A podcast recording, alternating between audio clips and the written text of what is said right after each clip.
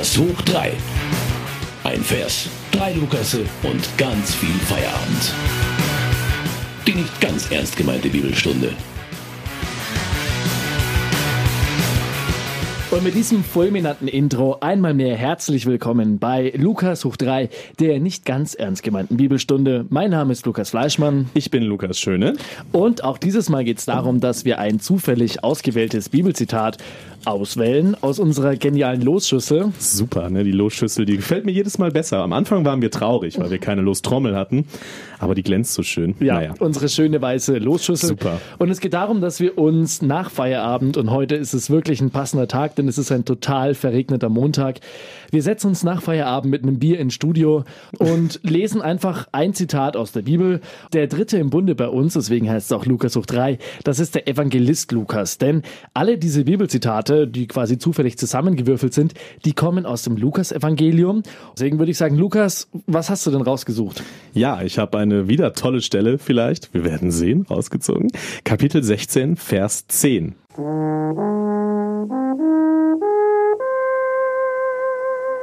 Die Überschrift ist schon mal vom Umgang mit Besitz. Uiuiui. Hey, jetzt wird's äh, direkt jetzt wird's spannend. spannend. Okay. Ich fange an mit Vers 10.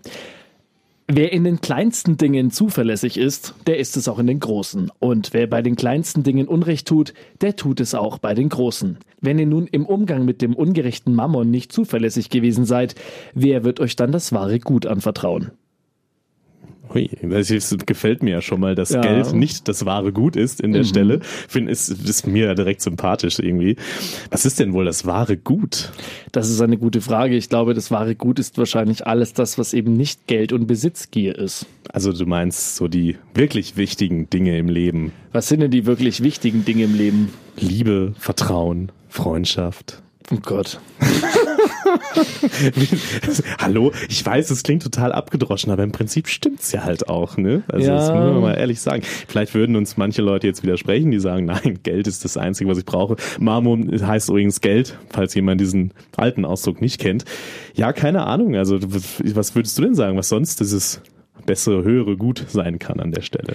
Du, ich weiß es nicht. Ich kenne es nur, also ich kenne nur ein paar Leute, bei denen weiß ich, dass sie Geld wirklich glücklich macht. Also ich habe mal, ich bin ja Musiker, wie du weißt, und ich habe mal vor ein paar Jahren mit jemandem zusammengespielt, der war Hedgefondsmanager und für den war Geld wirklich das A und O. Und das perfide an der ganzen Sache ist, ich fand ihn nicht mal unsympathisch. Obwohl mir das eigentlich tierisch gegen den Strich gehen, Willen. ja, obwohl mir das eigentlich tierisch gegen den Strich gehen sollte, weil ich von mir behaupte, dass ich nicht so materialistisch bin, ähm, hat der extrem viel Wert auf Geld gelegt. Also zum Beispiel, wir waren im Proberaum und im Proberaum steht ein Bierautomat. Und ich habe zu ihm gesagt, bring mir doch ein Bier mit. Und es kostet zwei Euro. Und ich dachte, ja, okay, der bringt mir ein Bier mit, weil wir proben danach und die zwei Euro, mein Gott, beim mhm. nächsten Mal zahle ich das Bier. Und dann hat er mir ein Bier mitgebracht und kam danach zu mir und hat gesagt, das macht dann zwei Euro bitte. Mhm. Und das fand ich im Kontext Bandprobe schon skurril. Ja. Trotzdem, trotzdem hatte ich mit dem eine tolle Zeit und trotzdem war es ein witziger Mensch und es ist so irgendwie die erste Begegnung gewesen, bei dem ich jemand, der so extrem geldfixiert ist, trotzdem sehr sympathisch fand. Das ist ja auch so ein Spruch, den man immer mal wieder hört, ne? dass gerade die Leute, die viel haben, bei sowas total sich anstellen. Ne? So, dass es die jeden Cent irgendwie einzeln abrechnen und du schuldest mir noch 2,97 Euro oder so, keine Ahnung. Ähm, ja, ich habe die Erfahrung aber auch schon ein paar Mal gemacht, dass gerade die, die wenig haben, dann manchmal wirklich großzügiger sind, weil es ihnen nicht ums Geld geht, sondern um die Geste, die dahinter steckt. Ich bringe dir jetzt das Bier einfach mit und stell dir das dahin und irgendwann wird sich sowas schon wieder ausgleichen. Genau. Ne? Ja, genau. Kennst du den Spruch, von den Reichen lernt man das Sparen? Ja, ja, das, den kenne ich sehr gut. Der kommt ja nicht von irgendwo. Der kommt nicht von so Volksmund, hat auch oft, tut oft Wahrheit kund. Ne? okay, das gibt wieder Geld in die, schon wieder ins Phrasenschwein. Da haben ja, wir das gut. nächste Bier schon wieder finanziert sehr und keiner schön. von uns muss sich irgendwie Gedanken machen, wer jetzt das bezahlt. nee, aber du, das mit dem Geld und der Umgang mit Geld, ich finde das schon spannend, weil wir denken ja immer, dass wenn du großzügig mit Geld und mit Besitz und mit allem umgehst, dass du dann großzügiger Mensch bist, dass du dann vielleicht ein besserer Mensch bist. Und ich weiß halt nicht, um jetzt zu meinem Beispiel mit dem, mit meinem ehemaligen Bandkollegen zurückzukommen, ich weiß halt nicht, ob ich jetzt ein besserer Mensch war als er. Weil ich meine, klar, rein materialistisch gesehen, also der hat Hedgefonds vertickt. Und der fand es geil. Das hat dem Spaß gemacht. ja. Und ich denke mir, wow, äh, ich würde gerne wissen, was ist da dahinter? Also kann ich diese Hedgefonds ethisch anlegen? Kann ich sie nicht ethisch anlegen? Ich bin halt da viel zu dumm dazu, weil die, ich kann es gar nicht überblicken, was da alles geht. Frage, Aber der fand es richtig krass. Die Frage jetzt auch, die ich mir an der Bibelstelle, wegen der Bibelstelle stelle, Stelle, Stelle, super, äh, ist halt auch diese absolute Formulierung. Ne? Also mhm. dieses, äh, ja, wenn du, wenn du irgendwie ne, mit den kleinen Dingen nicht umgehen kannst, und das würde ich sagen, ist ja so ein kleines Ding. Ne? Du stehst mit einem Kumpel, mit deinem Bandkollegen in, im Proberaum und kannst noch nicht mal irgendwie diese zwei Euro irgendwie sagen, komm, das machen wir irgendwann mal wieder, gibst mir nächstes Mal einen aus oder irgendwie so, so wie man das normalerweise macht, in Anführungsstrichen normalerweise. Für ihn war es ja scheinbar normal zu sagen, okay, das macht zwei Euro.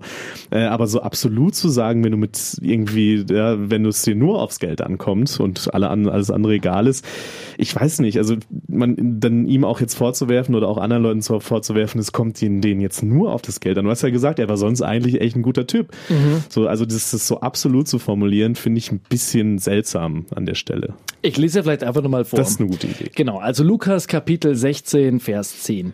Wer in den kleinsten Dingen zuverlässig ist, der ist es auch in den großen. Und wer bei den kleinsten Dingen Unrecht tut, der tut es auch bei den großen. Wenn ihr nun im Umgang mit dem ungerechten Mammon nicht zuverlässig gewesen seid, wer wird euch dann das wahre Gut anvertrauen?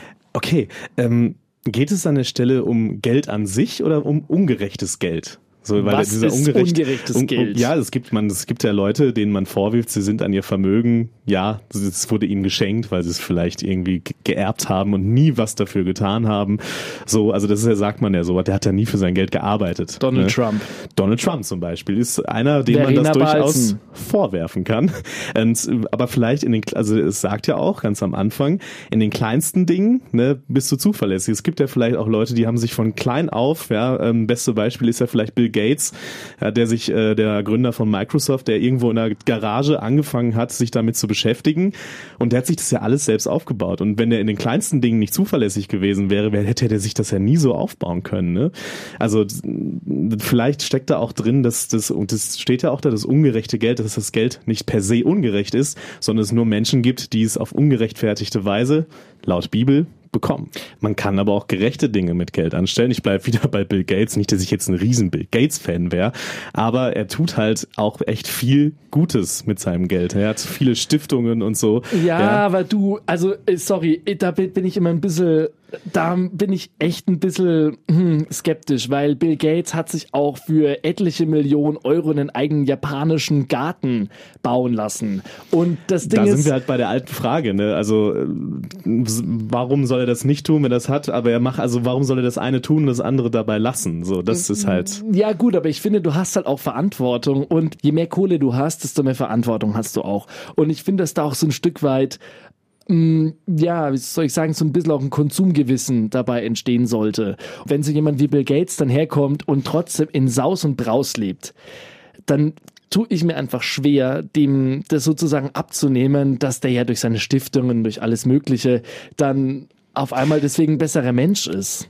ich will jetzt ja auch hier nicht als krasser Verteidiger der reichen Menschen auftreten, aber ich glaube, dass diese Argumentation ein bisschen kurz gegriffen ist. Wieso? Weil einfach Leuten, die halt Geld haben und damit erwiesenermaßen viel Gutes tun, das kann man Bill Gates jetzt nicht absprechen, immer sofort eine Intention dabei zu unterstellen. Also immer zu sagen, du machst das ja nur, weil du dich selber irgendwie im besseren Licht darstellen lassen willst. Kann sein. Ja, aber Fakt, es ist halt der Fakt bleibt ja trotzdem, dass er damit Menschen hilft. Ja, das ist ja ein Fakt. Den, ja, aber dann müsste man fragen, was Menschen hilft. Und dann sind wir auch bei dem Beispiel Stiftungen und sowas, weil Stiftungen wird ja von ganz vielen Menschen auch einfach benutzt, um Geld so schön zur Seite zu schaffen, dass es nicht weiter auftritt. Das ist unbestritten so, natürlich. Aber halt per se davon auszugehen, der ist reich, also ist, tut er, handelt der nicht selbstlos. Das, damit tue ich mich halt schwer. Menschen nur, weil sie Geld haben, zu unterstellen, dass du, du nicht mitmenschlich handeln kannst. Aber ich glaube, dass Geld schon den Charakter verdirbt verdirbt, weiß ich nicht, verändert auf jeden Fall. Also, aber ich würde nie, also ich würde es nicht so absolut sehen, wie das ja, jetzt zum Beispiel ja, auch an der Stelle. Äh, du weißt genauso gut wie ich, ich bin halt kein, ich bin natürlich kein Verteidiger der Reichen und ganz viele, die sind natürlich in irgendwie auch in ihren, die haben sich ja total entfernt von dem, in Anführungsstrichen, normalen Leben da draußen, ne, und, und kriegen gar nicht mehr mit. Klar, das ist alles richtig, aber halt das per se von Anfang an, das davon auszugehen, wer Geld hat, kann nicht selbstlos handeln, das finde ich schwierig. Ja, gut. Ja, mein Gott, also ich kann dir da gar nicht so absolut widersprechen. Ich habe halt einfach nur die Erfahrung gemacht. Ich meine, schau mal, in unserem Job, wir unterhalten uns ja auch immer mal wieder mit wirklich reichen Leuten. Das stimmt. Und ich habe die Erfahrung gemacht, und ich hoffe jetzt, dass reiche Leute, die ich interviewt habe, hier nicht zuhören. Sie waren mir unsympathischer. Aber natürlich, das kann sein, dass, dass das an meiner, an meiner persönlichen Wahrnehmung liegt. Das kann natürlich sein, dass es daran liegt, weil ich per se schon davon dass so ein bisschen skeptisch bin. Das kann gut sein. Oder es kann halt sein, dass es wirklich ein bisschen so ist. Solche Sprüche wie von den Reichen du das Sparen und auch deine persönliche Wahrnehmung, dass dir eher ärmere Leute großzügiger Ja, vorgekommen ja, sind. auf ich meine, das kommt nicht von irgendwo her. Du hast total recht. Ich stimme dir ja auch in dem meisten, was du sagst, zu, aber ich wehre mich halt oft dagegen, das irgendwie so diesen, diesen direkten Kausalzusammenhang immer darzustellen. Also Ja. ich, ich, wenn ich Menschen begegne, ich habe auch schon sehr sympathische, reiche Menschen getroffen, so ist es nicht. Und da muss man immer gut, sympathisch heißt ja auch nicht gleich, äh, ne, dass das gute Menschen sind. Vielleicht verstellen sie sich auch nur. Das würde jetzt wahrscheinlich zu weit führen. Aber ich will es halt nicht so absolut formulieren. Pass auf, ich würde vorschlagen, ich lese den Vers 10 nochmal vor und lese Okay. dann mal weiter, wie es dann weitergeht, okay? Lukas Kapitel 16, Vers 10. wer in den kleinsten Dingen zuverlässig ist, der ist es auch in den großen. Und wer bei den kleinsten Dingen Unrecht tut, der tut es auch bei den großen. Wenn ihr nun im Umgang mit dem ungerechten Mammon nicht zuverlässig gewesen seid, wer wird euch dann das wahre Gut anvertrauen? Jetzt geht's weiter. Und wenn ihr im Umgang mit dem fremden Gut nicht zuverlässig gewesen seid, wer wird euch dann das eure geben? Kein Sklave kann zwei Herren dienen. Er wird entweder den einen hassen und den anderen lieben, oder er wird zu dem einen halten und den anderen verachten. Ihr könnt nicht Gott dienen und dem Mammon. Also das ist eine Aussage. Ihr könnt nicht Gott dienen und den Mammon. Das ist eine sehr, da sind wir wieder bei dem Thema, was ich gerade hatte, eine sehr wirklich krass auf den Tisch hau. Ne? So, ich- so, das geht nicht. Aber Wo- ist es in letzter Konsequenz denn nicht so? ich kann- weiß nicht, ich- dann, ich dann kann- ich- bekommt die katholische Kirche ein Problem. Ja, und sie hat doch ein Problem. Das ist umstritten, nicht sie nur hat eins. doch ein Problem. Ja. Also ich meine, schau mal, ihr könnt nicht Gott dienen und dem Mammon. Das müsste ja theoretisch heißen, eigentlich müsste die Kirche gerade so über die Runden kommen und alles, was er hat, irgendwie weitergeben. Und ich glaube, wir sind beide der Meinung, dass die katholische Kirche viel weitergibt und viel macht und viel tut. Genau. Aber mich macht es schon so ein bisschen sauer. Obwohl, und ich meine, sorry, wir, wir kritisieren jetzt gerade unseren eigenen Arbeitgeber. Hallo. Hi. Wir meinen das gar nicht so. Das ist alles nur wegen dem Job, Genau, wegen des Jobs. des Jobs. Entschuldigung. Naja. Genitiv, Dativ, Tod und so. Das ist das Gleiche. Aber jedenfalls, es ist doch schon so, es ist eine Aussage. Ihr könnt nicht Gott dienen und dem Mammon. Gut, dann müsste man definieren, was dienen bedeutet. Genau. Und ich definiere das für mich ähm, tatsächlich auch so, du hast es gerade schon erwähnt, dass wir halt äh, Gott ist ja im Prinzip auch in unserem christlichen Verständnis in jedem drin, in jedem Nächsten, sagt man ja so. Ja, Gott steckt in dem Nächsten, Nächstenliebe und so weiter. Die Kirche tut da natürlich sehr, sehr viel. Ne? Das ist, gibt tausende Sozialverbände und die wirklich auch wichtige Arbeit leisten in unserer Gesellschaft. Ja, da wird ja quasi Gott gedient, ne? wenn man von dem Verständnis ausgeht, Gott steckt im Nächsten drin. Aber du hast recht, es bleibt ein Beigeschmack. Es bleibt dabei. immer es ein bleibt immer ein Geschmack dabei, weil man einfach weiß, wie reich im Prinzip ja diese Kirche ist, gerade auch in Deutschland. In Deutschland gibt's unfassbar reiche Bistümer. Wobei das ja auch, also ich meine, gut, wir sind im Reichsten, In, muss äh, man München auch und Freising. logischerweise sagen, Genau. ja. Ähm, klar, du hast vollkommen recht. Mich macht's halt immer so ein bisschen sprachlos, wenn ich halt irgendwie Kirchenmänner kennenlerne und meistens sind's Kirchenmänner, weil die nach wie vor in den hohen Positionen sind, leider Gottes. Ähm, mich macht's halt immer so ein bisschen sprachlos, wenn ich dann zum Beispiel in Wohnungen komme, die halt extrem krass ausgebaut sind. Und die halt dann so 200 Quadratmeter in der Münchner Innenstadt haben. Und eigene Haushälterinnen und so weiter Ja. und so fort. Und auch das kann ich in gewisser Art und Weise auch nachvollziehen, weil alle diese Leute haben sehr, sehr viel zu tun.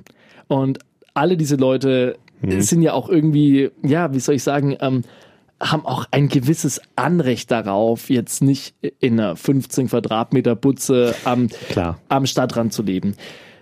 Und vielleicht ist das auch ein zu plakatives Beispiel, aber so der Umgang der Kirche mit dem Geld, ich find's einfach manchmal es ist halt heuchlerisch. Im, im Prinzip äh, glaube ich nicht, dass das zu plakativ ist, weil eigentlich sprechen wir wahrscheinlich, äh, wenn er das hören würde, was er wahrscheinlich leider nicht tut, wir sprechen ab dem aktuellen Papst, Papst Franziskus, ja ein bisschen aus der Seele. Das war ja auch das, als er vor jetzt über fünf Jahren sein Amt angetreten hat, genau das, warum er so beliebt war, ne? weil er genau das ja angeprangert hat. Er hat ja immer gesagt, ich wünsche mir eine arme Kirche für die Armen. Aber ja? könnte eine arme Und Kirche überhaupt funktionieren? Das, das ist eine Frage, die man wahrscheinlich darüber hinaus diskutieren müsste. Das ist, das ist genau das Ding. Aber ich glaube, ihm geht's halt auch eher ums Prinzip. Ja, ihm geht's um das Prinzip, dass, dass die Kirche sich irgendwie herab, auch von ihrem hohen Ross herabbegeben muss. Ja, und einfach wieder ein bisschen näher an die normale, normalen Menschen rantreten muss. Und vielleicht noch mehr den Armen helfen muss und noch mehr tun muss. Das wäre jetzt ja genau das, was Franziskus immer sagt. Er hat ja genau das, diese, auch diese Sucht nach Macht, Einfluss und Geld, die es ja auch im Vatikan, ja, unbestritten gibt. Das hat er ja immer ganz offen gesagt. Das hat ja total kritisiert, mit ganz scharfen Worten kritisiert. Und deswegen war er total beliebt bei den vielen, vielen Katholiken. Klar, er hat inzwischen Zeit dann auch andere Probleme dazu bekommen, aber das war ja so der Kern seiner Botschaft, weswegen er so beliebt war. Und deswegen Ja. finde ich das gar nicht plakativ. Ja, gut, aber ich meine, äh, ich würde nochmal gerne auf meine Aussage von vorher zurück. Kann eine arme Kirche überhaupt funktionieren? Also stell dir mal vor, könnte man, also zum Beispiel beim Erzbistum München und Freising, das hat 17.000 Arbeitnehmer ungefähr, vielleicht sind es 18.000, irgendwas dazwischen. Das ist ein Ja, riesengroßer. Arbeitgeber.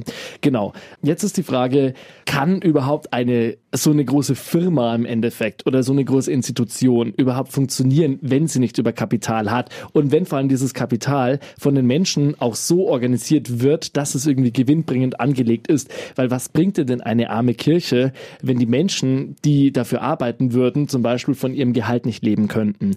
Oder wenn ähm, wenn quasi das Gehalt so einfach nur auf dem Konto äh, verrotten würde. Ich bin überhaupt kein Finanzexperte. Ich glaube, dass die Kirche da schon viel ethisch Richtiges macht. Ich glaube auch, dass sie sehr viel falsch macht. Die Frage ist, sind wir vielleicht in dieser Diskussion über Geld und Kirche und sowas immer ein bisschen zu, wie soll ich sagen, zu plakativ Zu- in unserer... Vielleicht zu idealistisch auch Oder das, ein bisschen. oder das. Ich glaube einfach, äh, dass natürlich, du sagst es, die Firma ist ist eine, also die, du sagst es, die Kirche ist eine Firma im Prinzip, ja, die hat unglaublich viele Arbeitnehmer. Und du sagst ja auch ganz richtig, natürlich, also bringt's nichts, wenn dann plötzlich die Arbeitnehmer irgendwie auf der Straße landen oder kein Geld mehr verdienen, nur weil es jetzt irgendwie eine arme Kirche geben muss. Ich glaube, das meint Franziskus aber auch gar nicht, wenn er das sagt. Ich glaube, ihm geht's um das Bild, ihm geht's um das Bild, was viele Würdenträger einfach auch von sich gegeben haben in den letzten Jahren, dieses immer mehr Einfluss, immer mehr Macht, wir müssen immer mehr, haben immer mehr Geld, die prunkvollen Kirchen und dann fahren die da mit ihren Limousinen in den Vatikan und, und diese, diese, diese Bilder, ja. Er, er geht ja teilweise zu Fuß, um sich sein immer gleiches Brillenmodell zu kaufen durch den Vatikan zu seinem Brillentypen und kauft immer das gleiche Modell Brillen, was halt günstig ist. So, ihm geht's glaube ich, um die Gesten dahinter. Darf ein Priester Designerkleidung tragen? Was heißt dürfen? Ich kann es halt jetzt nur sagen, ich meine nein, warum? Er braucht es doch einfach nicht. Also wofür soll er das denn tragen? Für wen soll er das tragen? Ja gut, aber wenn wir jetzt davon ausgehen, was wir brauchen und was wir eigentlich nicht brauchen, dann sind wir, glaube ich, alle. Äh, Da, natürlich ist das so. Natürlich, klar, auf jeden Fall. Aber wenn die Kirche diesen Anspruch hat, ja, den Franziskus formuliert, und er ist nun mal der Papst, ja, wenn er was formuliert, dann hat das ja schon Gewicht. Dann sollte man auch sich fragen, muss ich jetzt meine Designerklamotten anziehen? Muss ich jetzt wirklich in einer Limousine immer vorfahren und solche Sachen? Ich glaube schon, dass sich da auch gerade, wenn du bei der Kirche bist, wenn du ein Geistlicher bist, auch du eine, eine besondere Verantwortung hast, eine besondere moralische Verantwortung auch hast, die schon Gedanken darüber machen muss. Du musst ja auch ein gewisses Leben vorleben, ne? weil ich meine, sonst hättest du dich nicht dafür entschieden, Priester Eben. zu werden. Es ist ja in deinem eigenen Selbstverständnis eine Berufung und eine Berufung verlangt ja mehr als ein Beruf. Genau. Also wenn ich jetzt Journalist bin oder nicht, wenn ich die Kohle habe, gebe ich mehr für meine Kleidung aus. Also ich meine, komm, weil wir sind beide auch nicht so, wir, wir, wir, bei, bei uns ist ja auch nicht so, dass wir sagen, hey, wir spenden jetzt 20 Prozent unseres Gehalts aber das für, meine ich, ja. das meine ich mit der besonderen Verantwortung. Also diese Berufung, du sagst es genau richtig, bringt eine besondere Verantwortung mit sich. Ja gut, aber es ist die Frage, wie gehen wir jetzt damit um? Wir sollen jetzt zu einer Art Synthese kommen. Und ähm, also was ich da jetzt rauslese, ist, ähm, sind eigentlich drei Dinge. Erstens, Zuverlässigkeit fängt in den kleinen Dingen an. Und je nachdem, wie du deine kleinen Dinge behandelst, so behandelst du auch deine großen.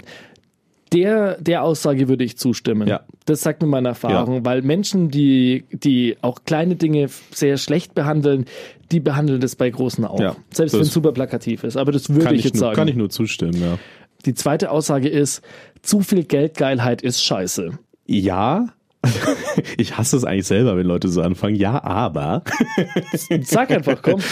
Ähm, ja, also mir ist es an dieser Stelle, das ist auch ein Learning, ich habe es gerade schon mal gesagt, dass es, es ist mir zu, zu sehr mit dem Holzhammer formuliert. Ne?